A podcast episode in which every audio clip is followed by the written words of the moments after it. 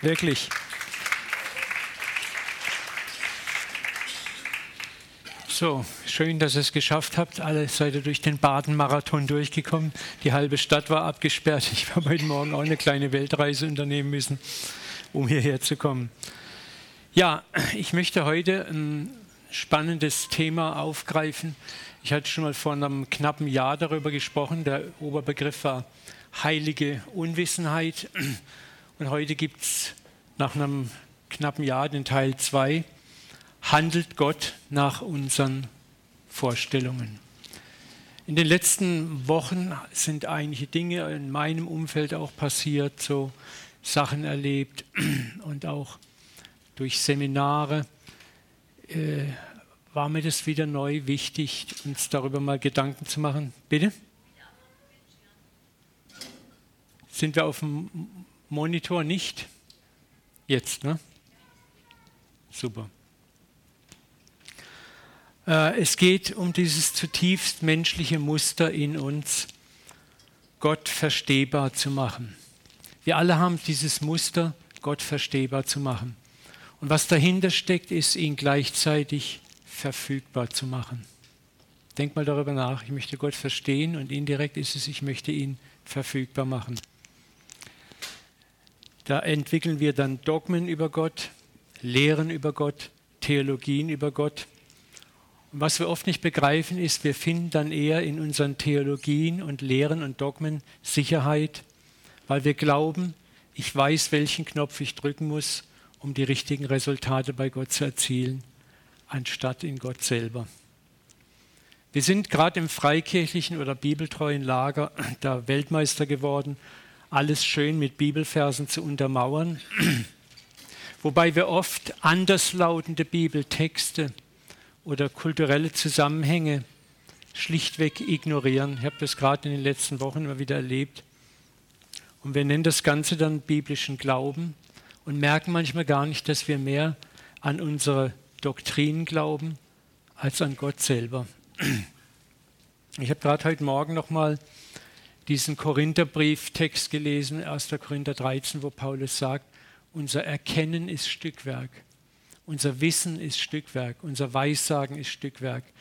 Und erst wenn das Vollkommene kommen wird, also Gott in seiner Vollkommenheit, wird es aufhören. Wir sehen wie in einen dunklen Spiegel unvollkommen. Und das ist das, was wir immer wieder lernen müssen. Bei allem, wie Gott sich offenbart hat, bleibt er auch immer ein Stück weit der große Unbekannte. Und zwar nicht in einem negativen Sinne, sondern in einem Sinne, weil er auch möchte, dass wir ihm glauben.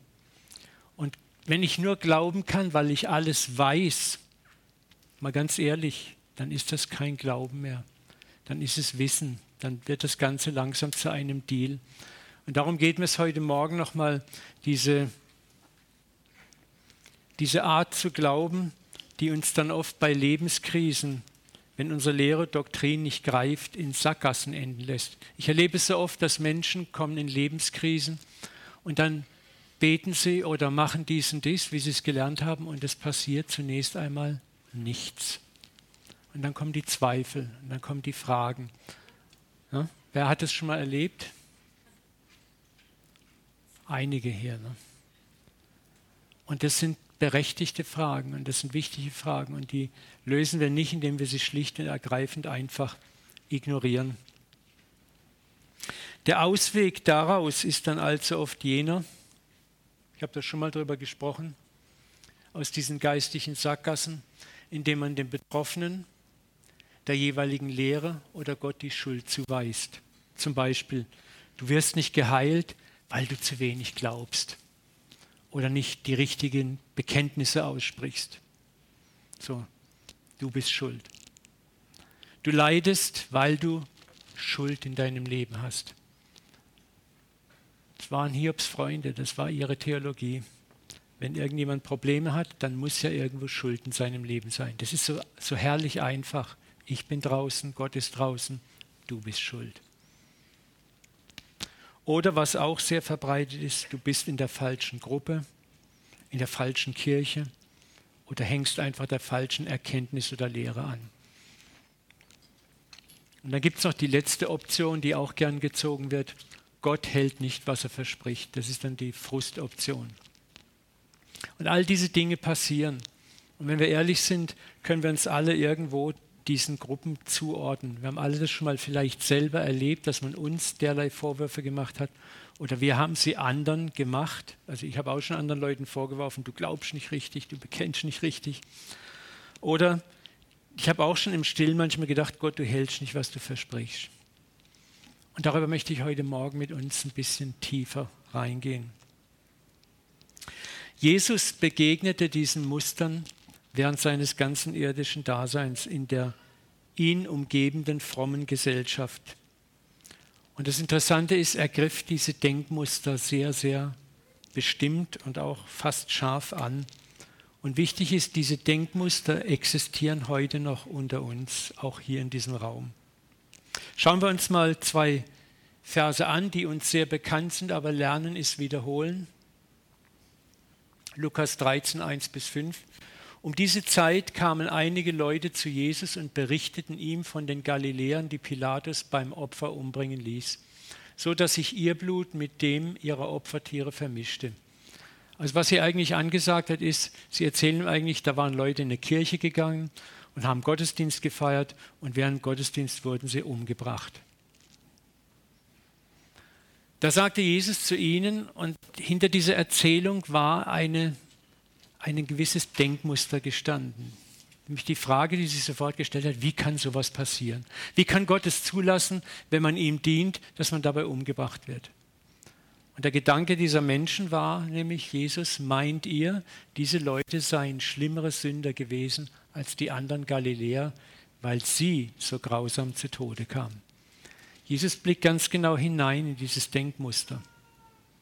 Sondern da ist oft dieses Muster, etwas, es passiert etwas Schlimmes und damit wir uns rausziehen können, haben wir dann oft so ein Denkmuster, naja, irgendwie hat es vielleicht verdient. Oder der hat nicht geglaubt. Oder da ist das und das und das. Und wir tun das oft aussprechen, um uns selber zu beruhigen. Mir kann das ja nicht passieren, ich glaube ja, ich habe den richtigen Glauben. Mir kann das nicht passieren, ich sündige ja nicht.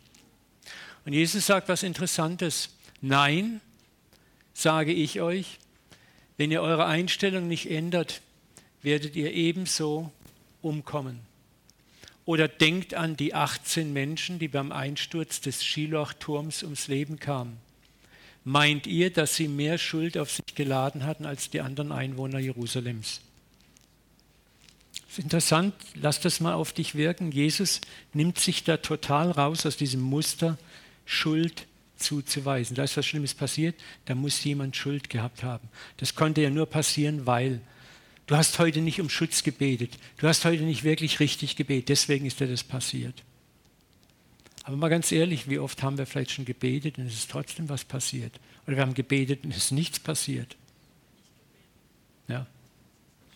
So, und da, das hilft uns nicht, das oh, wegzudrängen, sondern wir müssen uns dem mal stellen und fragen, was steckt dahinter, was ist das große Bild.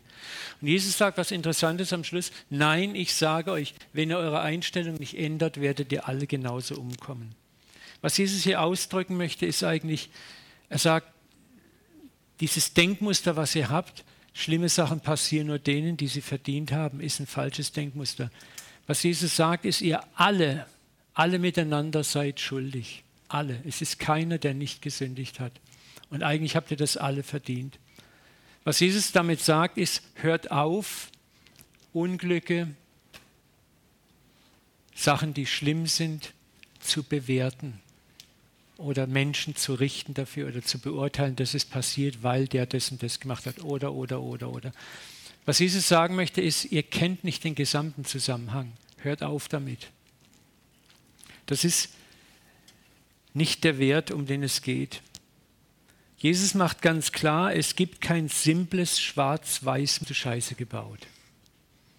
Gibt keinen anderen Weg. Ne? Und Jesus verweigert sich dem auch wieder hier. Ne? Er sagt, es hat weder dieser gesündigt noch seine Eltern. Gottes Werke sollen ihm offenbar werden. Und hier hat Jesus jetzt natürlich auch gleich geheilt, wunderbar. Wir würden uns auch wünschen, dass das sofort passieren würde. Aber ich glaube auch, dass dieses dieser Kontext Gottes Werke sollen an ihm offenbar werden, auch ein größerer Kontext hat. dass dieser Kontext auch gilt für alles Leid, das passiert und wo wir momentan keine Lösung sehen, wo Gott sagt, und trotzdem wird mein Werk durch dieses Leid sichtbar werden. Gott wird etwas damit machen, was wir jetzt noch nicht verstehen. Was können wir als erstes aus diesen Texten für unsere Frage nach dem Sinn von Leiden ableiten? Fakt ist, was Jesus uns sagt, wir alle miteinander, auch wir wiedergeborenen Christen, leben in einer zerbrochenen und gefallenen Welt. Alle. Ja? Diese Welt ist aus dem Ruder gelaufen und rat mal warum. Weil wir alle von Adam her gesündigt haben. Weil wir eigentlich zu Gott gesagt haben, hey Gott, durch Adam, Gott, wir haben eine tolle Idee, wir wollen die Regie über diese Welt selber übernehmen. Das war die Versuchung des, dieser Frucht. Ne? Iss von dieser Frucht und du wirst sein wie Gott.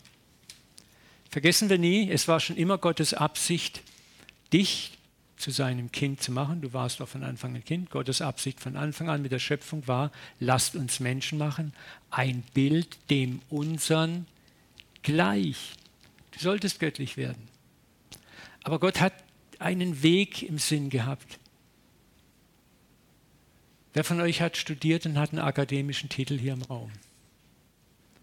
Jawohl, da gibt es einige. Ne? Als du klein warst, hast du vielleicht mal so eine Ahnung gehabt, dass das dein Ding sein könnte vielleicht. Ne?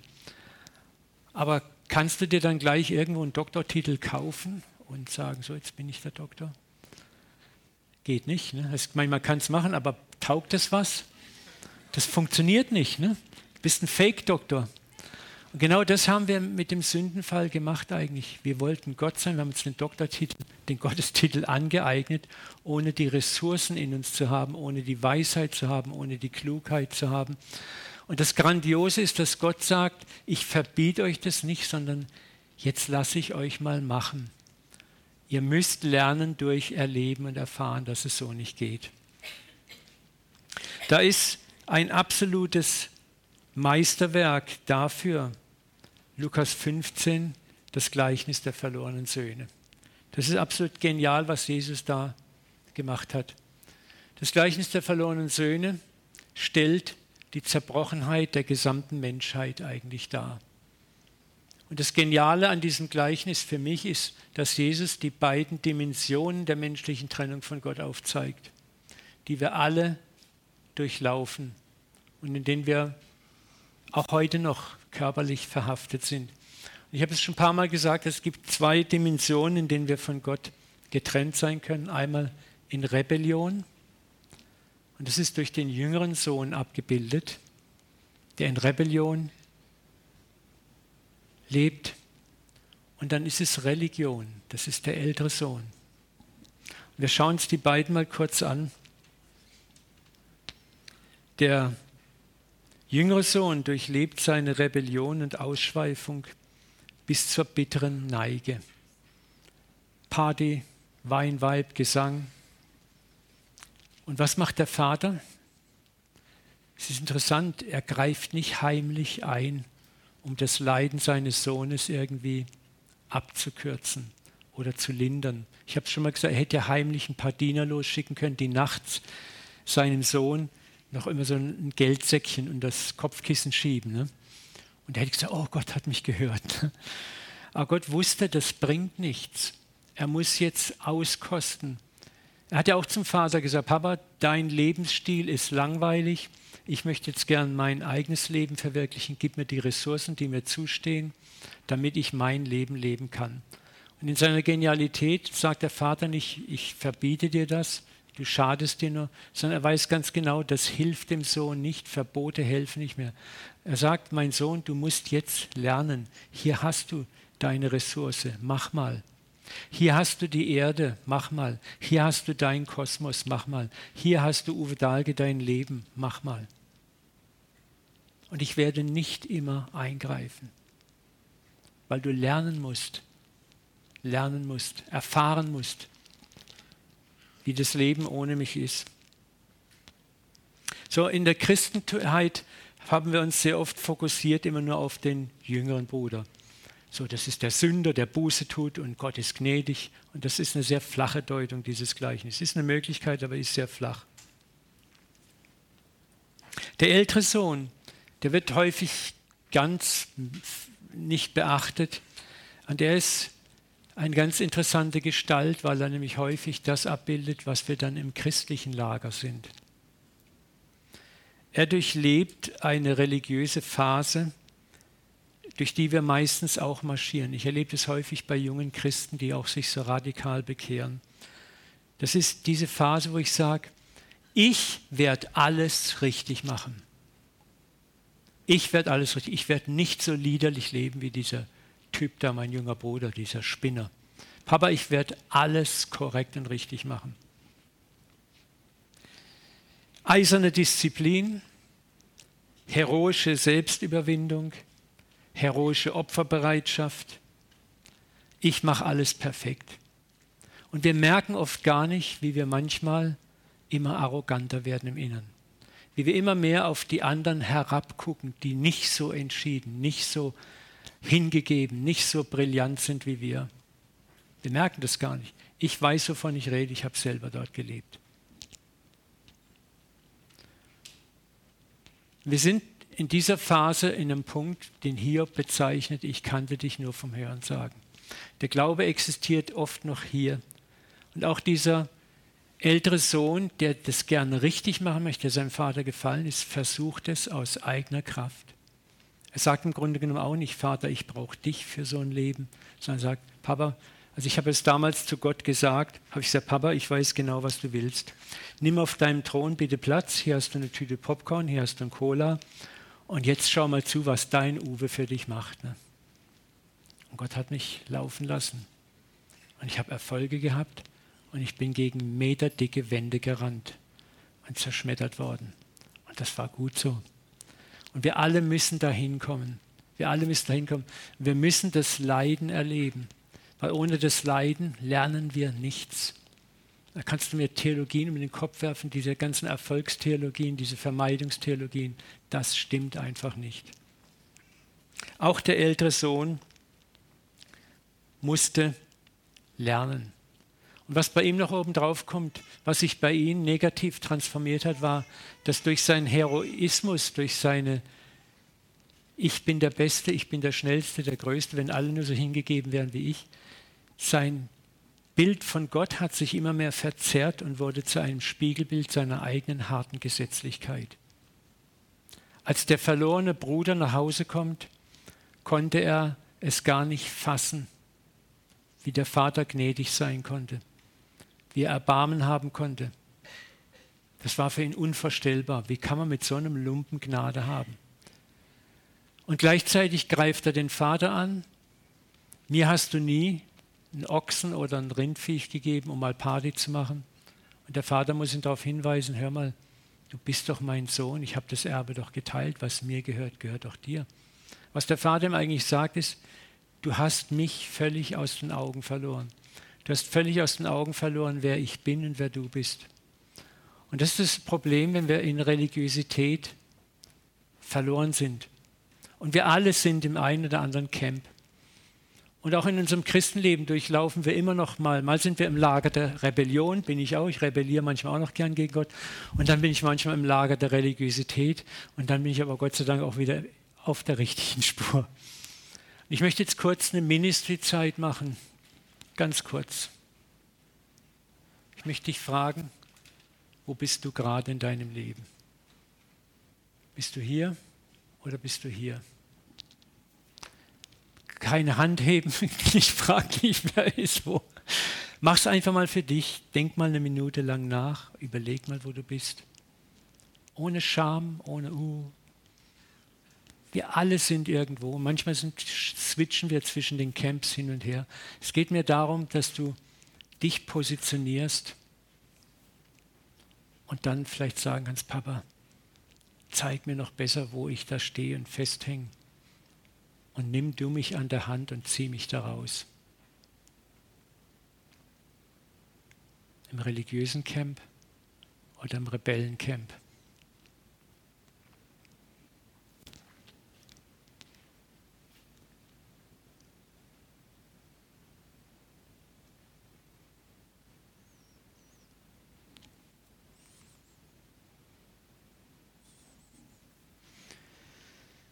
Wie gesagt, das Besondere an diesen beiden Phasen ist, der Vater wird in diese Phasen nie bewusst manipulierend oder steuernd eingreifen, sondern er lässt uns auch in diesen Phasen leben.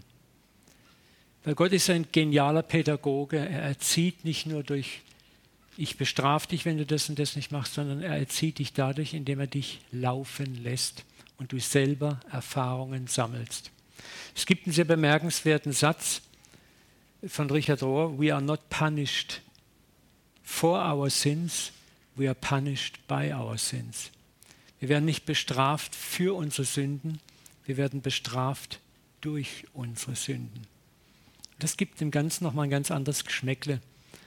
Das ist das, was, was Gott pädagogisch uns nicht erspart, manchmal, dass wir durch Fehlleistungen auch lernen, halt mal, oh, scheiße, es geht doch nicht so.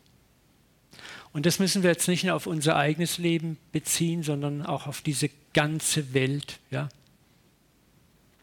Wir, es ist immer so toll, jetzt sind gerade wieder Wahlen, wo wir auf die Regierenden zeigen, du bist schuld, du Bundeskanzler machst Scheiße, du, du, du. Aber hey, die Welt ist mittlerweile so komplex geworden. Wir alle tragen ein Stückchen Mitschuld. Ne? Wir alle verpesten die Luft mit unseren Autos. Wir alle leben zum Teil auf Kosten anderer wir alle, wir sind global vernetzt und da kann man gar nicht sagen, der ist schuld, der ist schuld. Wir alle, die ganze Menschheit miteinander hat diese Welt, in der wir leben, geschaffen. Eine Welt, wo wir, egal wo wir die Decke hinziehen, sie ist immer irgendwo zu kurz. Ne? Ich frage mich auch immer, was kann ich denn dafür, dass ich hier in diesem unermesslich reichen Land Deutschland lebe, in einem der reichsten Bundesländer, in einem der reichsten und schönsten Städte, dass ich immer noch relativ gesund bin, dass es mir gut geht wirtschaftlich wir gehören zu den sieben Prozent reichsten Menschen der Welt, die wir hier in Mitteleuropa leben dürfen. Ne? So, und das ist auch, es ist pure Gnade. Ne? Das ist ein Geschenk, dafür kannst du gar nichts. Was kannst du dafür, dass du nicht in Zentralafrika geboren wurdest? Gar nichts. Ist mal gut darüber nachzudenken. Aber Gott lässt uns nun in dieser Welt leben, auch in dieser Welt, wo wir Schmerzen erfahren, damit wir erkennen, es ist nicht die Welt, die funktioniert. Wisst ihr, dann kommen wir dahin, dass wir erkennen, es ist kein Unterschied zwischen Jude und Nichtjude, zwischen Fromm und Rebell. Wir alle haben gesündigt und haben die Herrlichkeit Gottes verloren. Wir sind alle irgendwo schuldig. Es gibt nicht dir passiert was Negatives, weil du schuld bist, sondern es passiert, weil diese Welt zerbrochen ist. Und so müssen wir auch irgendwo dahin kommen. Wisst ihr, was im Vater unser eine ganz geniale Bitte ist? Dein Reich komme. Dein Wille geschehe, wie er im Himmlischen geschieht, so bitte, bitte, bitte jetzt auch im Irdischen. Wenn wir dieses Gebet einigermaßen aufmerksam beten, dann ist es genau das, was wir machen, wo wir sagen, Herr, es reicht mit meinem Reich, mit unserem Menschenreich. Wir packen es nicht, wir kriegen es nicht hin bitte lass dein Reich anbrechen und kommen. Lass deinen Willen geschehen, wie im Himmel jetzt schon geschieht, so auch hier auf der Erde. Dahin möchten es Gott führen, dass wir dahin kommen, wo wir vorher gesagt haben, hey Gott, wir wollen unseren Willen geschehen lassen, dass wir durch Erfahrung, und diese Erfahrung ist manchmal das, wo wir Zerbrüche erleben, auch als Christen, wo wir sagen, es funktioniert nicht unser Leben. Bitte, Papa, lass jetzt deinen Willen in meinem Leben geschehen. Ich möchte meinen sogenannten freien Willen gerne abgeben und dafür deinen Willen haben.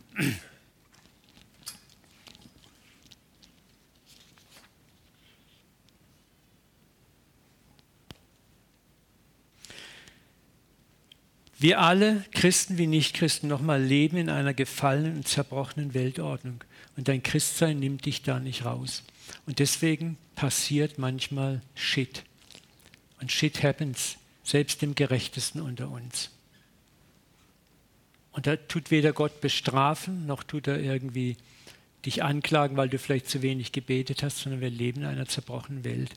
Aber selbst in diesem Zerbruch, das habe ich erlebt, kommt seine Gnade und umfasst dich zu seiner Zeit, in seinem Plan, in seinem Moment. Das werden wir gleich noch mehr bemerken. Das ist dann da, wo mein Glaube ansetzt, wo, wenn es nicht nach meinem Marionettentheologie gleich geht, zu sagen, ich vertraue dir trotzdem. Das ist Glauben. Im englischen Sprachraum gibt es unter den einigen Christen, sage ich mal, so einen Slogan, If I do it right, I will win. Wenn ich es richtig mache, werde ich gewinnen. Das ist, wenn ich alles theologisch richtig mache, meine Lehre richtig, richtig bekenne, die richtigen Glaubenscodes eindrücke, die richtige moralische Haltung habe, dann werde ich gewinnen. Und zunächst mal ist es auch richtig so. Gott hat uns Verheißungen gegeben. Die Bibel ist voll von an Bedingungen geknüpften Versprechungen, die uns zugesprochen werden, wenn wir die Bedingungen erfüllen. Und das hat auch seinen Grund. Schauen wir uns mal so zwei Bedingungen an. Zum Beispiel, du sollst deinen Vater und deine Mutter ehren, auf dass du lange lebst in dem Land, das der Herr dir dein Gott gegeben hat. Also man könnte jetzt linear abweisen, ableiten, wenn ich lieb zu meinen Eltern bin, wäre ich 120 Jahre alt. So, da könnte ich jetzt eine Lehre draus machen, eine Theologie machen und könnte sagen, das steht so in der Bibel. Und wenn dann einer mit 60 stirbt, du hast einen Fehler gemacht. Du warst nicht wirklich lieb zu deinen Eltern, ne? damit meine Theologie nicht in, in, in Gefahr kommt. Merkt ihr das? Dann das zweite ist, wo Jesus sagt in Lukas 11,10, denn jeder, der bittet, empfängt. Jeder, der sucht, findet. Jeder, der anklopft beim Vater, dem wird aufgetan werden. Und das ist auch gut und es funktioniert, und hat seinen Sinn, uns zum Guten zu motivieren. Gott möchte uns schon zum Guten motivieren und uns auch Mut machen, ihm zu vertrauen. Aber wir werden nachher lernen, es funktioniert nicht linear. Wir werden es gleich sehen, Gott ist kein Automat, wo ich oben einen Groschen reinwerfe und unten kommt mein erhörtes Gebet raus. Wir machen das ja auch mit unseren Kindern so. Ne? Da haben wir es nochmal wir motivieren sie, aber wir erleben, dass es auch ein Prozess ist. Und jedes dieser Gebete oder dieser Taten, die wir tun, ist nicht dieses Prinzip, ich werfe da einen Groschen rein und dann kommt exakt das, was ich bestellt habe, raus. Und das müssen wir lernen. Wir beten, aber Gott entscheidet, wie, wann, wo er das Gebet erhört. Wir glauben, und Gott wird unseren Glauben entsprechend zu seiner Zeit in seinem unendlichen Wissen und Weisheit belohnen.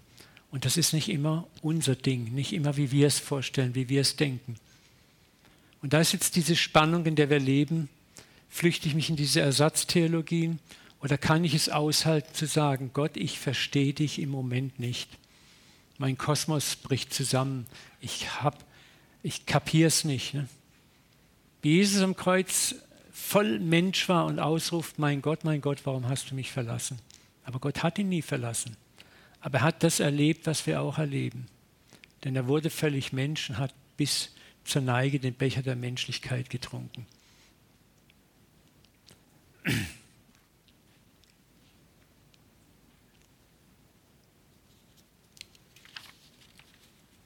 Stell dir mal vor, was das für eine Beziehung ist, wenn dein Ehepartner oder deine Kinder oder Freunde mit dir nur in guter Beziehung leben, wenn du sie andauernd mit Geschenken und guten, netten Sachen oder mit Drohungen, Ermahnungen motivierst. Du weißt, also unsere Beziehung läuft nur, weil ich dauernd irgendwas reingebe. Das wäre nicht sehr schön. Was wünschst du dir eigentlich für eine Beziehung? Eine Beziehung, die auf gegenseitigem Respekt, auf gegenseitigem Vertrauen und Liebe basiert. Und exakt das wünscht sich Gott von uns. Gott möchte nicht der nette Onkel sein, wo du immer oben deinen Groschen reinwirfst und unten kommt was raus und deswegen glaube ich. Gott möchte nicht der Verhinderer Gott sein, der, den du an einer Marionette bewegst, so wie du es haben möchtest. Er möchte der Gott sein, der mit dir in einer echten Liebesbeziehung lebt. Gottes Ziel ist Reife, innere Größe und vertrauensvolle Herzbeziehung, die eben nicht auf einem frommen Handel mit ihm basiert. Ich tue das, Gott, und dafür tust du das. Und wehe, du spurst nicht. Gott möchte ein Vertrauen, das lernt, weiter zu vertrauen, auch wenn das Gute und die Belohnung nicht sofort kommt oder nicht in einer Weise, wie wir es erwartet haben. Und das ist dann realer Glauben, Pistis, Vertrauen. Gott, ich verstehe es im Moment nicht, ich habe gebetet, es passiert nicht, aber ich vertraue dir trotzdem, dass du einen Weg hast. Und das ist verdammt schwer fürs Ego. Sau schwer, gebe ich ganz offen zu. Also ich kämpfe da immer noch mit. Aber es ist die Realität, auch wenn sie uns nicht passt. Und was verlockender ist, sind natürlich die How-to-Do-Bücher, die mir genau sagen, wenn du das so und so machst und so und so betest, dann hast du Erfolg. Das fasziniert uns. Jesus stellt diesen neuen Menschen, der eben nicht sagt, ich tue meins, Gott, und du tust dafür deins. In der Bergpredigt wunderbar da. Da haben wir es nochmal. Gottes eigentliches Ziel mit uns ist Reife, innere Größe, vertrauensvolle Herzensbeziehung, die nicht auf frommen Handeln mit ihm basiert, sondern auf liebevolles Vertrauen und freiwilliger Hingabe, die das Gute tut und Vertrauen lernt, ohne sofort eine Belohnung zu erwarten. Das ist realer Glaube. Alles andere ist ein Deal und kein vertrauender Glauben. Ne? Ich tue meins, Gott tut seins, wir sind ein tolles Team, Gott.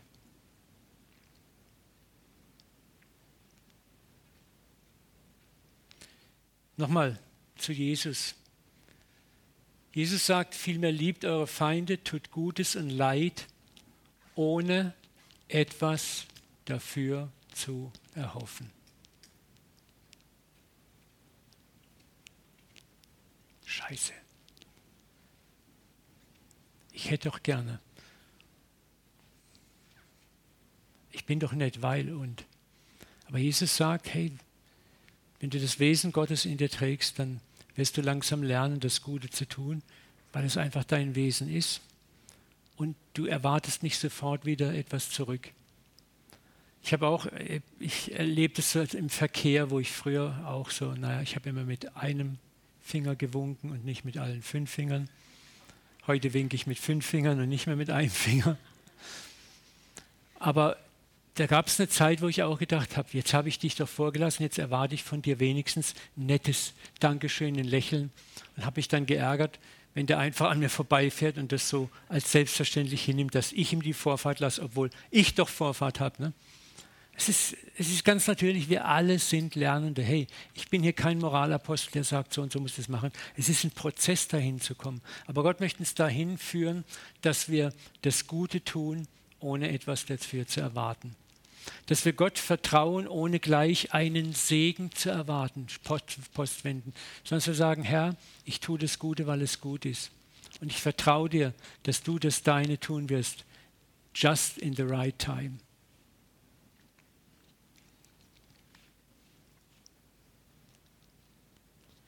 Was sagt Jesus? Wenn ihr das tut hier, so wird A, euer Lohn groß sein. Er hat Lohn versprochen. Und der Lohn ist eben nicht Automat, Schublade raus, sondern es wird ein Lohn sein, den er zu dir führt, zu seiner Zeit, in seiner Weise, wie es gut sein wird. Und da beginnt der Glaube zu sagen, ich glaube dir, dass du es richtig machen wirst. Und das ist nicht einfach, das weiß er am besten. Aber da möchte er uns hintrainieren. Und Jesus sagt, dann werdet ihr Kinder des Höchsten sein. Dann.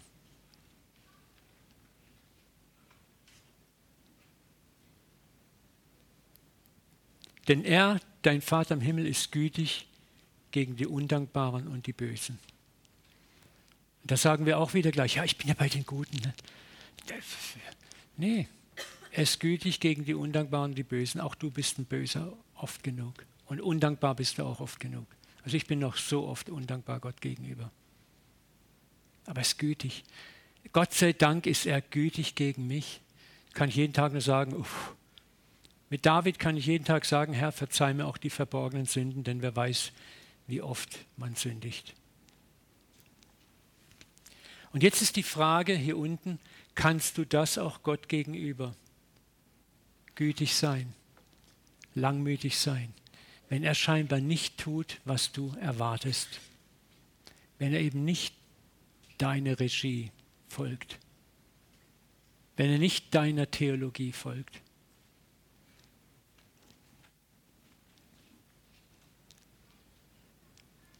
Wisst ihr, das sollen wir lernen, weil Gott exakt so gegen uns agiert.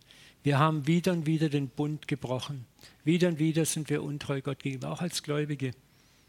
Aber das tiefste Wesen Gottes ist, uns zu lieben, ohne einen sofortigen Return von uns zu erhalten. Auch wenn du nicht mit gleicher Münze seine Liebe erwiderst, er ist treu zu dir. Er liebt dich obwohl du ihn wieder und wieder enttäuscht. Er lässt nicht ab, dich zu lieben. Er hält an dir fest, obwohl du dein, seine Erwartung nicht mal annähernd erfüllst. Und nochmal, die Frage ist, können wir ihm diese Liebe nicht auch erweisen? Und er ist gerecht. Er ist vollkommen. Im Gegensatz zu uns. Schauen wir uns zwei oder von der Zeit her ein Vers an,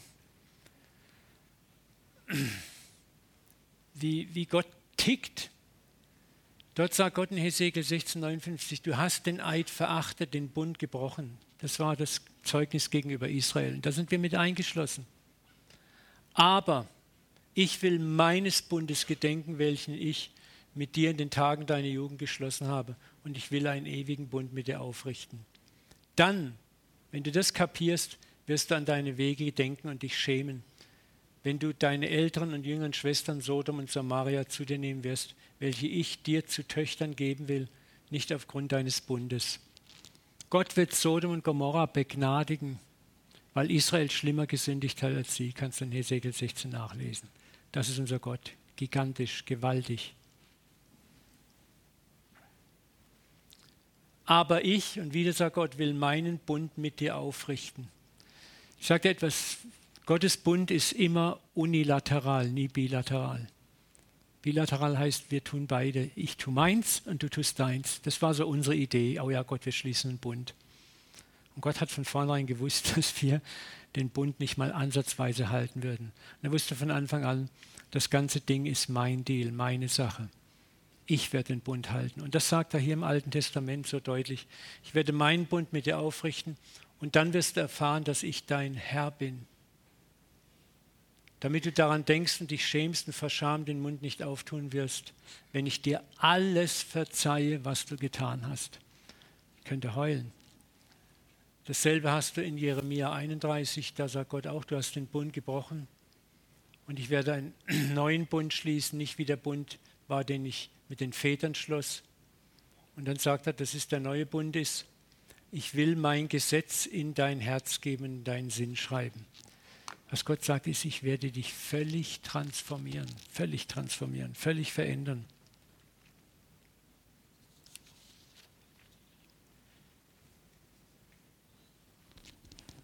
Kommen wir mal zu einer ersten Interpretation. Diese Texte gelten auch uns. Und was wir daraus lernen können, ist, wir versemmeln es immer noch mächtig.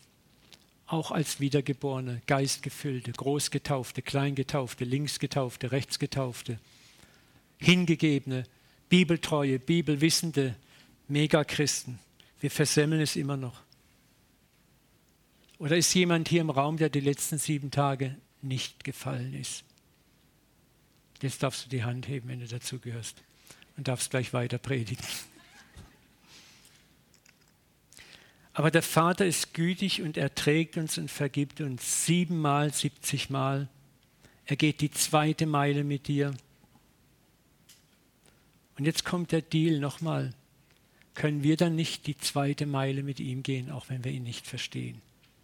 Wenn er scheinbar unsere Gebete nicht erhört, wenn er scheinbar unserer Theologie nicht folgt, zu sagen, ich vertraue dir trotzdem. Ich wage es.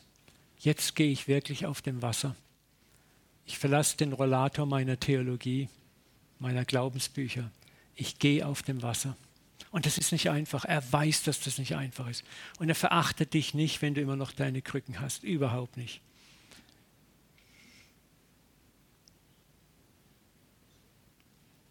Wir können im Gegensatz zu uns davon ausgehen, dass er uns niemals aus Gleichgültigkeit oder Absicht übersieht, bestraft oder fertig machen will, sondern er hat einen größeren Plan, einen größeren Sinn hinter dem, was uns widerfährt.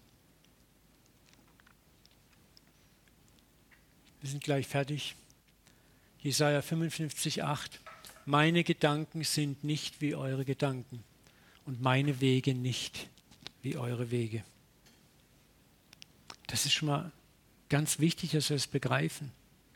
Er ist Gott und er ist so viel größer als unsere netten Theologien und Lehren. So hoch der Himmel über der Erde ist, so weit reichen meine Gedanken über alles hinaus, was ihr euch denkt, aber auch meine Möglichkeiten über alles, was für euch machbar ist. Er ist größer. Er ist größer als dein Chaos. Zurück zur Ausgangslage, warum Schuldzuweisung oder selbstgestrickte Erfolgstheologien das Leiden der Welt nicht erklären können oder aufheben können. Gott will, dass wir erfahren, unsere Weltordnung, die wir aufgerichtet haben von Adam her, und wir alle hängen damit drin, diese Weltordnung des sogenannten freien Willens funktioniert nicht. Und was Gott möchte, dass wir erkennen, nur die völlige Neuschöpfung bringt die Lösung. Darum hat Jesus gesagt im letzten Buch der Offenbarung, siehe, ich mache alles neu. Alles neu. Komplett neu. Und diese Neuschöpfung von Körper und Geist, und wir sind jetzt schon, wenn wir wiedergeboren sind, dem Geist nach neu geschöpft, aber wir leben noch in diesem Körper, Paulus tut es im Römer 3 so wunderbar beschreiben, dieser Körper, dieser Kampf zwischen Geist und Fleisch, ne? da zieht mich das Fleisch ins Fleisch und der Geist zieht mich in den Geist und sagt, ich stehe dazwischen und weiß nicht, was ich machen soll. Wer wird mich erlösen von diesem todgeweihten Leib? Ne? Na, dank Gott durch Jesus Christus. Und deswegen, solange wir leben, auch als wiedergeborene Christen, werden wir immer dieses Ziehen und Zerren verspüren, werden immer noch hinfallen. Aber auch das hat Gott zugelassen, damit wir barmherzig und gnädig sind gegenüber denen, die noch nicht wiedergeboren sind. Und uns nicht in frommer Arroganz und Selbstzufriedenheit schön sauber abtrennen. Wir sind das erlöste Camp und ihr seid das Höllencamp.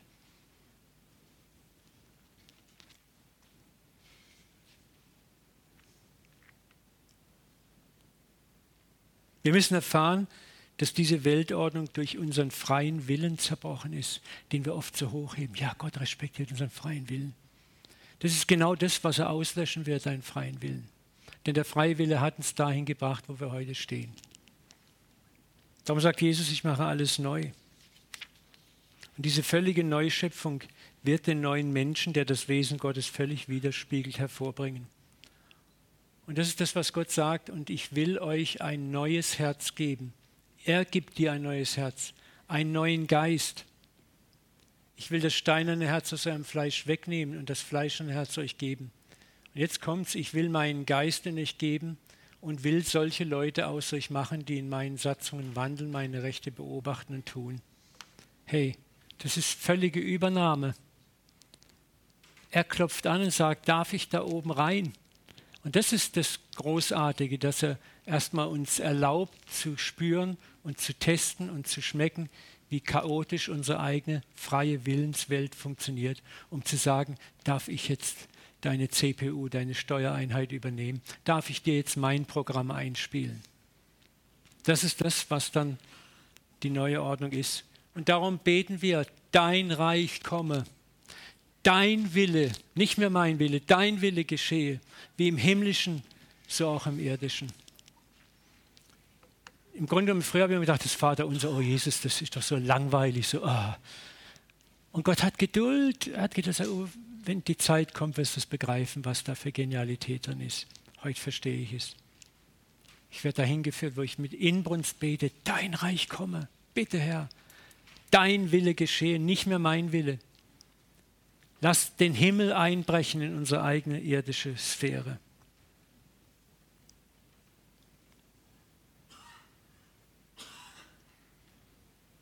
Und das beten wir. Und das ist der Grund, warum wir als Christen auch immer noch Zerbruch und Leid erleben. Neben der Herrlichkeit, neben der Gnade, erhörter Gebete und gewaltiger Zeichen und Wunder. Beides geht miteinander einher. und formt uns für das eigentliche ewige Leben. Ich möchte mit uns zum Schluss diesen Vers aus Jemia 31, 18, 20 so prophetisch ausbeten. Ich, Gott, habe wohl gehört, wie Ephraim, und damit bist du gemeint, setz da mal deinen Namen ein, wie Uwe klagt. Du hast mich erzogen, und ich bin erzogen worden wie ein ungezähmtes Rind.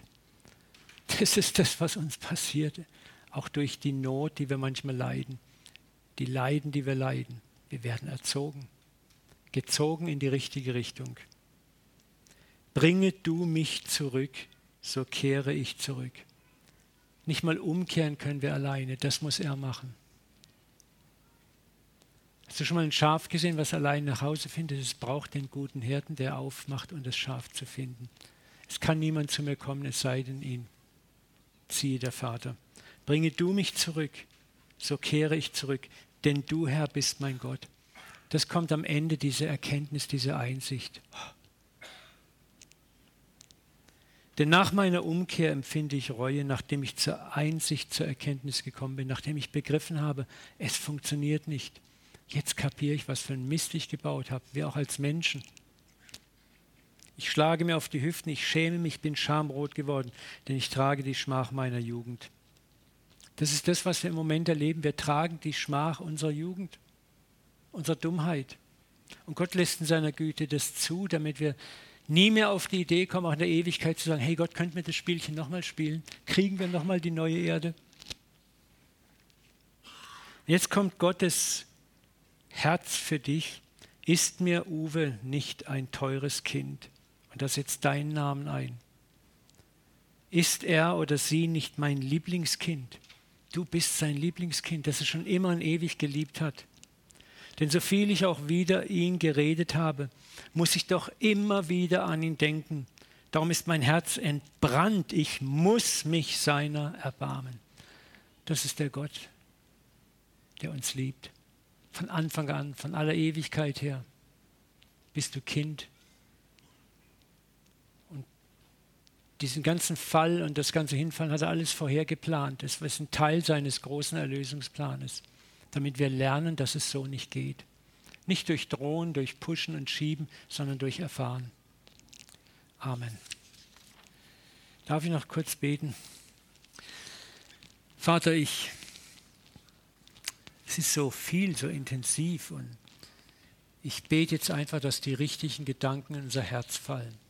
Vater, dass du uns schenkst, auch dich aus unseren kleinen, netten theologischen Boxen zu entlassen, den Deckel zu öffnen, zu sagen, wir können dich nicht völlig begreifen und verstehen, aber wir können uns entschließen, dir zu vertrauen trotzdem.